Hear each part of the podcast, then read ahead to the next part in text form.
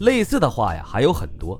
星星后来呀写下过这么一句话，他说：“我逐渐感觉自己生病了，我对一切都不再相信，甚至觉得我最在乎的身体的各种器官，我所珍爱的各种爱好和特长都不在我的身上，而在他的身上。”在被迫之下呢，星星有时候会按照鲍玉明的要求去说一些话，去做一些事儿。但清醒过来的时候，他又感到非常的痛苦。在漫长的三年多的时间里，鲍玉明不停地给他灌输：“我们做这样的事情很正常，说出去你就不干净了。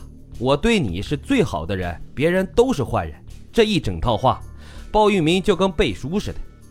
只要他说上一句，星星啊就知道下一句。二零一九年四月八号，李星星感觉在这个世界上活得太痛苦了，他要解脱。于是，在烟台自杀，可是当时被人给救下来了。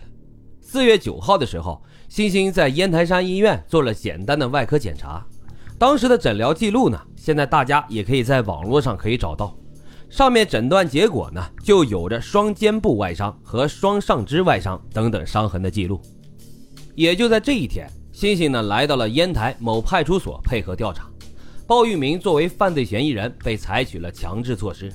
到这个派出所进行笔录，星星啊还找到了一些物证，有带有血液和精液的卫生巾，有鲍玉明擦拭过的纸巾等等。他还告诉警察说，家里的电视机和鲍玉明的电脑上都有很多的儿童色情片，还有他被迫拍下的裸照和视频。家里装的摄像头也一定能拍到很多的东西。很快，烟台市刑警大队的几名刑警也来到了派出所。和民警一起做正式的笔录，李星星也不再喊鲍玉明爸爸了，而是直接跟他叫坏蛋。但他仍然保持着很多十三岁时候的习惯，他对每一个人都很尊敬，警察叔叔、警察阿姨、哥哥，他对每一个人都非常的有礼貌。据星星回忆说，一位警察叔叔问他：“鲍玉明打你了吗？”星星说：“打了。”他说：“他先是掐住了我的脖子，可是这个时候。”突然有一只手就过来了，掐住了李星星的脖子。那是另外一位警察叔叔，他手上很用力，问星星：“他是这么掐你脖子的吗？是这样的吗？”回到这儿的时候，星星就哭了，说：“我没有办法去形容那种感觉，太痛苦了。让警察叔叔掐那一下的时候，我一下子就回到了坏蛋掐我的感受。”四月九号后来的一些回忆，对于星星来说呢，是有一些混沌的，含糊不清的。星星只记得快要做完笔录的时候，检察院来了一位刘检察官，是位阿姨。再后来啊，星星很多事情就记不清了。他当时啊还在发烧，难以支撑下去。警察让他在派出所的沙发上躺了一会儿，他呢就睡着了。醒来之后，这鲍玉明从另外的笔录房间里就出来了。这鲍玉明啊也坐到了那个沙发上，他向李星星挨了过来，李星星呢就往旁边让让。他又靠过来，他再让，连续靠过来两三次，星星还是往边上让。他很惊恐，抬头看向对面的警察叔叔。星星记得呀，对面当时是刑警队的副队长张高，一切都看在了眼里，但是啊，并没有出口制止。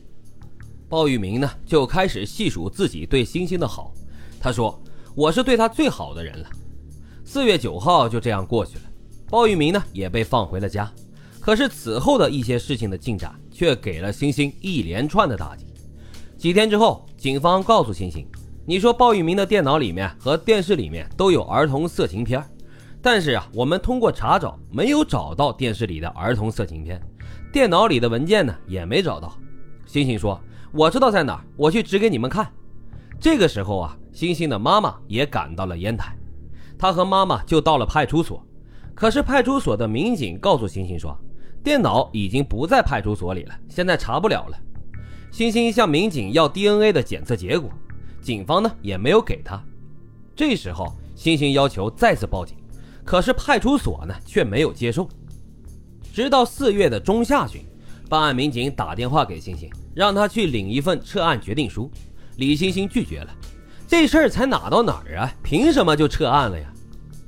但这份撤案决定书，在他五月份去派出所求助的时候，还是硬行的塞到了他的手上。现在这份撤案通知书的图片呀，大家在网络上也是能够找到的。他是这么说的：我局办理的某某被强奸案，因为没有犯罪事实，根据《中华人民共和国刑事诉讼法》第一百六十三条之规定，决定撤销此案。